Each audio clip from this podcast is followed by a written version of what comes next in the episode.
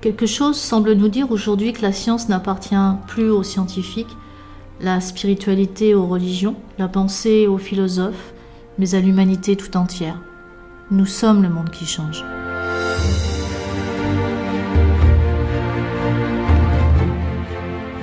Nous sommes le monde qui change, un podcast dont le but est d'apporter un autre point de vue sur la réalité. Avec Pascal de Gailatis, physicienne et chercheuse transdisciplinaire, et Sandra Franc-René, journaliste. Bonjour Pascal. Bonjour Sandra. Je suis ravie qu'on puisse échanger dans le cadre de ce deuxième podcast. La première fois que nous nous sommes parlé, on s'était focalisé sur l'Autriche puisque le gouvernement s'apprêtait à faire passer l'obligation vaccinale pour ses citoyens. Et là, on voit que quelques semaines à peine plus tard, le gouvernement français s'apprête à voter une loi euh, qui transformerait le pass sanitaire en passe vaccinal. Toi qui t'appuies toujours sur euh, la physique pour expliquer les situations, les événements qu'on traverse, j'aimerais beaucoup que tu nous donnes ton point de vue.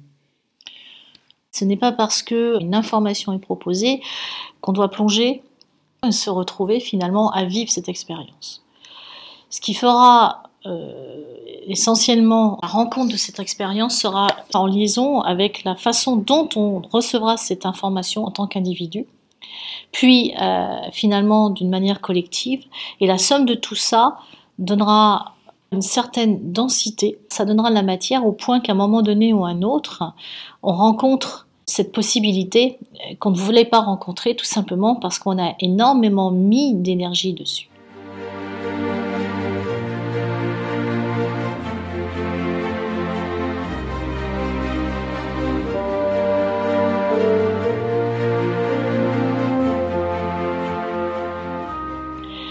Pour illustrer ton propos, pour les gens pour qui c'est encore un petit peu abstrait, ils ont fait une expérience à Athènes sur la pollution. Et le fait d'anticiper la pollution faisait que les Athéniens avaient projeté euh, la, la, situation et que le, pic de pollution était monté avant même que les voitures. Euh, enfin, pardon, c'est pas très clair ce que je suis en train d'expliquer. Si, si, tout à fait. Mais ce que je veux dire, c'est que le fait que dans la tête des Athéniens, il allait y avoir un pic de pollution, il était survenu avant même que l'événement se réalise, pour montrer justement que quand on projette des choses dans son imaginaire, on donne déjà de la matière et on peut créer une certaine réalité. Tout à fait, parce qu'en fait, ce n'est jamais ni plus ni moins que de l'énergie. Quand on regarde quelque chose, on donne corps à l'image qui prend de plus en plus euh, d'énergie qui, à partir d'un moment, va donc prendre de la densité. Je reviens sur ce processus d'une image euh, sur Internet que je vais envoyer. Elle sera plus ou moins lourde. Mais la différence ici, c'est qu'on imagine quelque chose et ça crée quelque chose forcément déjà dans notre champ électromagnétique. Et donc, à partir de là, l'information est, est là. Et si on la multiplie ou on la démultiplie par l'ensemble des personnes qui regardent la même image, à un moment donné ou à un autre, ça se charge, et à un moment donné ou à un autre, ça s'incarne en fait. Euh, c'est de plus en plus dense, c'est de plus en plus lourd. On a regardé le même film, on pourrait voir ça comme ça, et qu'à un moment donné, ce film finit par exister. Est-ce que le fait qu'on a regardé tous ce film ensemble avec nos appréhensions pourrait expliquer que là, le gouvernement passe à la vitesse supérieure? C'est pas tout à fait ça. Et par contre, ce que tu as dit, c'est avec nos appréhensions. C'est-à-dire qu'en fait, ce qui va vraiment euh, donner quelque chose qui va être euh, une amplification, c'est une émotion. Et il est vrai qu'actuellement, euh, une émotion régnante, c'est celle de la peur. Et la peur charge énormément une image au point qu'elle devienne, à un moment donné ou à un autre, une réalité. Et ça, le gouvernement probablement le sait. En tout cas, je ne sais pas s'ils le savent ou pas, mais plus il nous plonge dans la peur, et plus nous, on charge cette information, et plus on crée cette réalité. Euh, je ne pense pas que ça soit aussi conscient que ça. Maintenant, plus on a peur, et moins on regarde là où il faudrait regarder parce que on va répondre à une idée que ça puisse arriver et déjà là c'est au secours euh, comment on va faire euh, et c'est pas du tout même notre rationalité qui va répondre c'est pas du tout un hémisphère droit l'hémisphère gauche. Enfin c'est pas la même partie du cerveau qui va à ce moment-là être euh, investie d'une réponse mais c'est la survie. C'est donc le cerveau reptilien couplé du cerveau limbique qui fasse que effectivement on est là et on ne réfléchit pas. On réagit Pour manipuler les gens, on sait très bien que en fait, il suffit euh, de leur faire peur. C'est ce qui va faire qu'on va faire du chantage. Depuis que le monde existe, les maîtres chanteurs sont là, et ce qui fait que la personne va céder, c'est le chantage parce qu'elle a peur de quelque chose de plus fort. Elle préfère donc payer. Est-ce que le gouvernement est vraiment plus fort?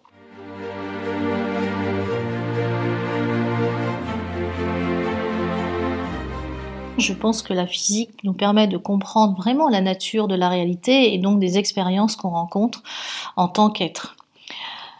La vision newtonienne va considérer la gravité comme étant une force. Einstein va élever sa vision. Il va pas être juste en train de regarder quelque chose qui tombe par terre, mais il va le mettre dans l'espace et plus exactement dans le continuum espace-temps. Alors le continuum espace-temps.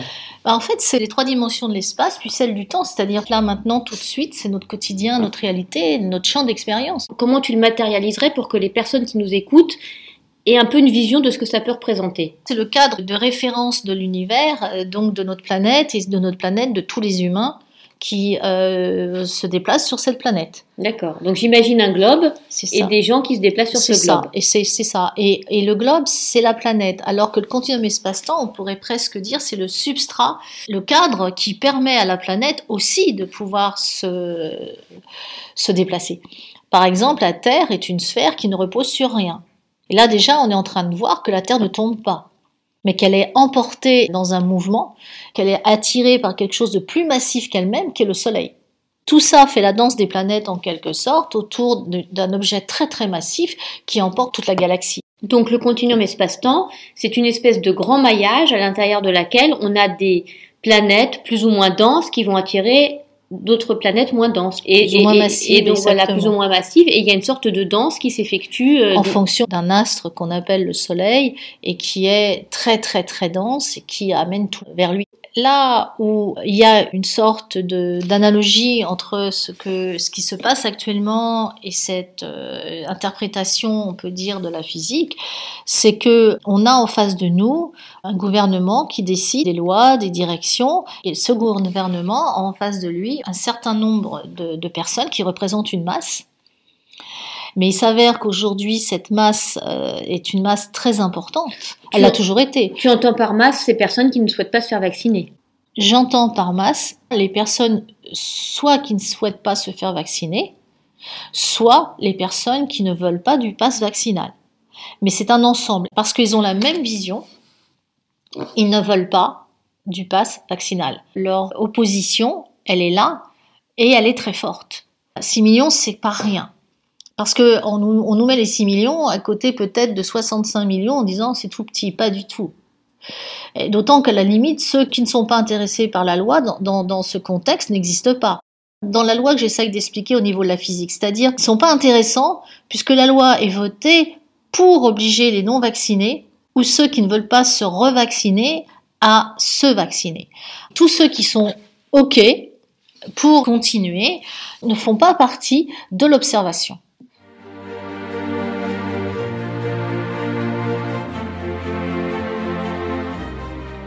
Se joue entre toi et moi se joue et il n'y a rien d'autre autour puisqu'il n'y a personne d'autre dans cette pièce.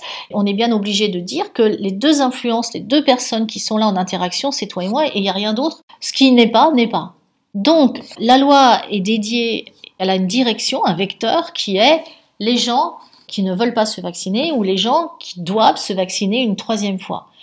Et on ferme l'ensemble. On essaye d'analyser la situation en mettant une petite distance et en essayant déjà de voir vraiment l'enjeu et, quels sont les différents paramètres plutôt que ce qu'on veut absolument soit regarder, soit qu'on veut absolument nous montrer.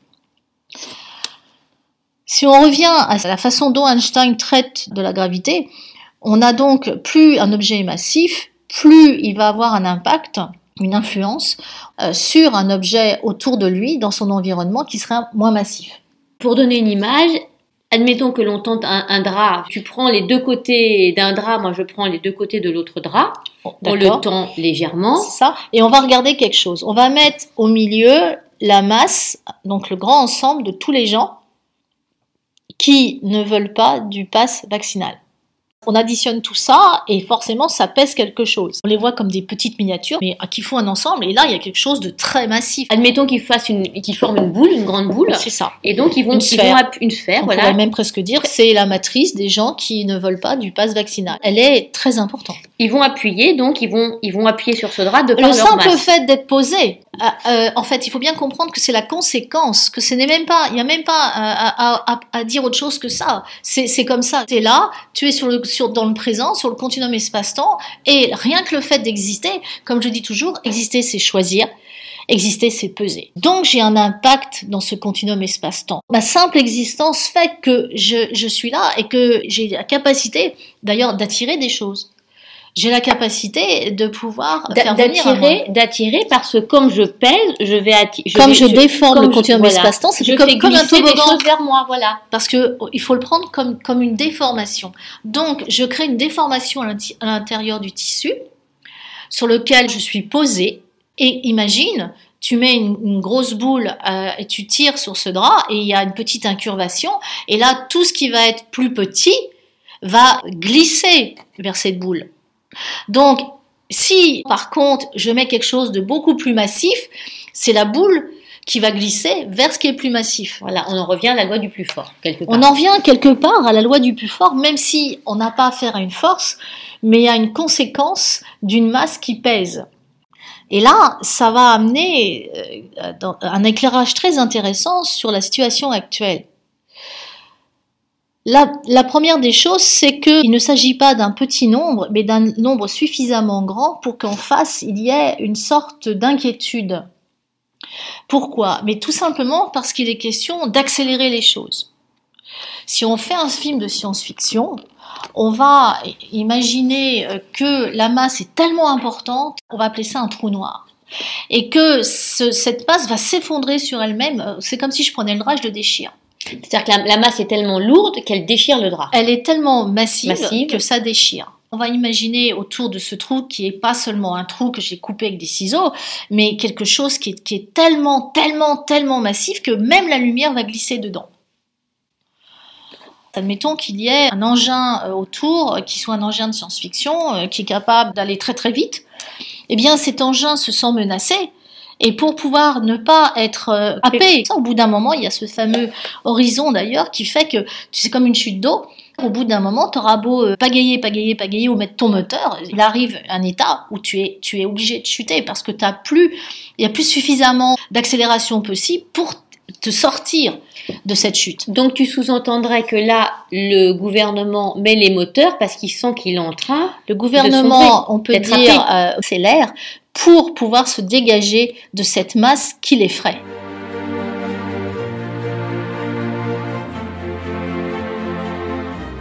J'émets des hypothèses, mais j'essaye surtout d'amener les gens à pouvoir élargir leur champ des possibles et surtout de ne jamais se dire c'est comme ça, il n'y a qu'une seule chose. Non, non, doucement.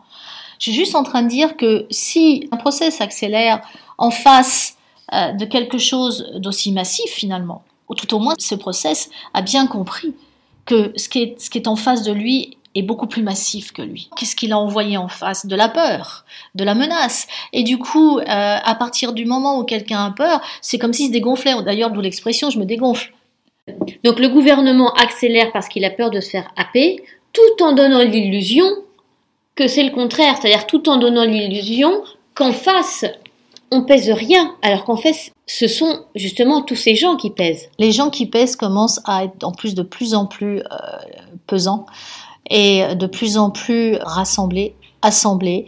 Et, et surtout que là, euh, il est même plus question de ne pas se vacciner, il est question de, aussi de ne pas se revacciner. Pourquoi pesant justement? Parce qu'ils ont conscience quelque part de ce qui est en train de se jouer, parce qu'ils ont conscience qu'ils veulent Non, pas rentrer dans ce jeu? Non, non, juste, c'est juste quelque chose de très simple parce qu'ils sont de plus en plus nombreux.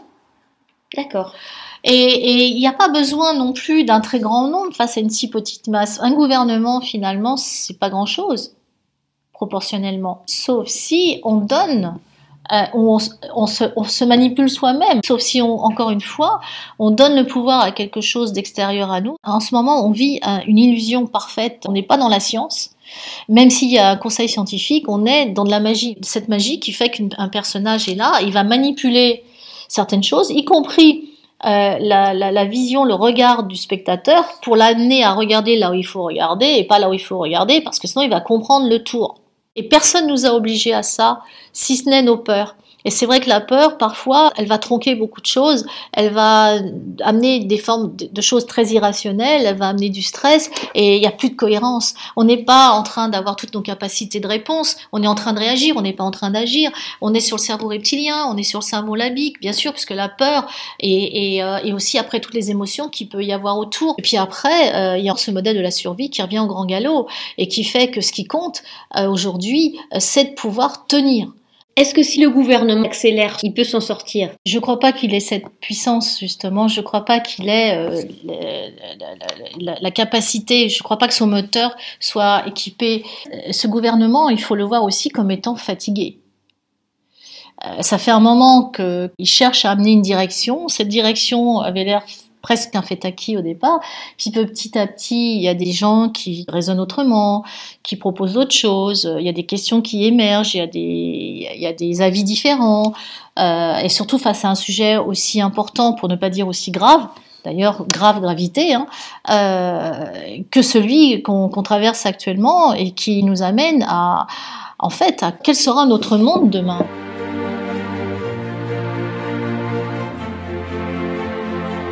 Là, le piège est de croire que ceux qui sont menacés sont ceux qui sont contre le pass vaccinal.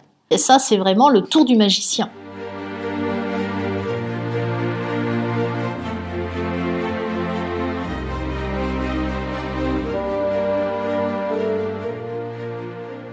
Parle de la France, mais on voit bien que ce qui se passe en France se passe finalement dans le monde entier. Dans le monde entier, il y a des manifestations, il y a des contestations. Donc, est-ce que ça veut dire que si on se replace sur ce continuum espace-temps, on pèse beaucoup ah mais bien sûr, ensemble toujours. Et peut-être que le message aujourd'hui, c'est de comprendre euh, ce, ce, côté ensemble. On est puissant. J'ai pas dit fort puisqu'il s'agit pas d'une force, puisqu'il n'y a rien à faire. Il y a juste à être ensemble. Il y a juste à avoir peut-être même vision. Euh, après tout, aimer, c'est regarder dans la même direction, mais mais pas celle d'être pour ou contre, parce que ça c'est le faux sujet, c'est le faux débat. Pas de celle de, de vouloir de vouloir ne pas se vacciner, de se vacciner. Mais ça, ça c'est pas ça.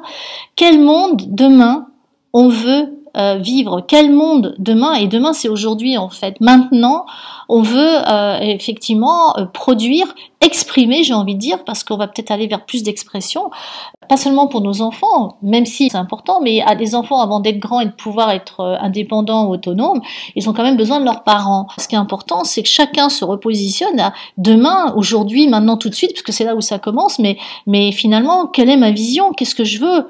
Qu'est-ce que je veux voir? Et comme on sait que la vision, c'est vraiment euh, ce qui va déjà donner l'impulsion, l'énergie pour arriver à une concrétisation et que la matière se densifie au point que ça devienne un événement, un environnement, eh bien on voit à quel point il est important de, de, changer un peu le regard qu'on porte sur la situation et, et, au contraire de dire mais attendez, peut-être que finalement on a cru qu'on était fini alors que c'est là maintenant que ça commence.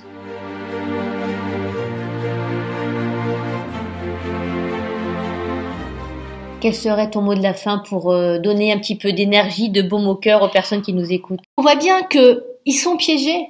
En fait, le piège, il est là. C'est que soit tu es sur le modèle d'Einstein et là, on a cette déformation dans l'espace grâce à juste le fait qu'une masse pèse sur une sorte de tissu. Elle a rien fait d'autre que d'être en fait. Comme j'ai dit, exister, c'est choisir, exister, c'est peser. Et qu'est-ce qu'on choisit aujourd'hui? Et c'est là où en fait je pense qu'il faut choisir de sortir déjà de voir cette vision de manipulation que l'image elle est à l'envers. On est puissant pour deux raisons. D'abord parce que une, une, une quantité aussi grande de personnes c'est aussi une inertie à déplacer. Et donc, il faut sacrément de l'énergie pour le faire. Et la deuxième chose, si je me, je me mets sur l'autre modèle, c'est très massif. Et que finalement, on est là et on, on peut être cette espèce de, de, de, trou noir qui fait que pour euh, quelqu'un qui veut absolument nous emmener dans sa direction, pour moi, c'est impossible. On, on, ne peut pas échapper à quelque chose d'aussi massif qu'un trou noir. Et définissons-nous comme ce trou noir pour avoir cette espèce d'élégance de laisser le vaisseau partir et, et nous, on est ce qu'on est, quoi. Et à la limite, il faudrait mieux qui se dépêchent de partir. Donc c'est sortir de cette manipulation euh, et, de voir à quel point les réponses ne sont pas dans leurs mains mais dans les nôtres. La deuxième chose, c'est de sortir de notre propre manipulation parce que tant qu'on n'aura pas compris que notre expérience quotidienne est intimement liée à l'idée de notre valeur personnelle et je dirais même aussi de la vision qu'on a de la situation, eh bien, ce qui semblera être, semblera être. Et là, a priori, nous sommes menacés. Mais c'est une illusion de menace. Tu es optimiste? C'est pas l'optimisme, c'est une forme de, de, logique, de cohérence, euh, d'une autre perception de, de l'expérience grâce aux lois de la physique. Elles sont comme ça. Les lois de la physique, c'est c'est pas un palais de justice, c'est les lois de la matière. Et donc la matière, elle est comme ça, elle fonctionne comme ça, qu'on le veuille ou pas. Merci Pascal pour cet éclairage. Merci Sandra.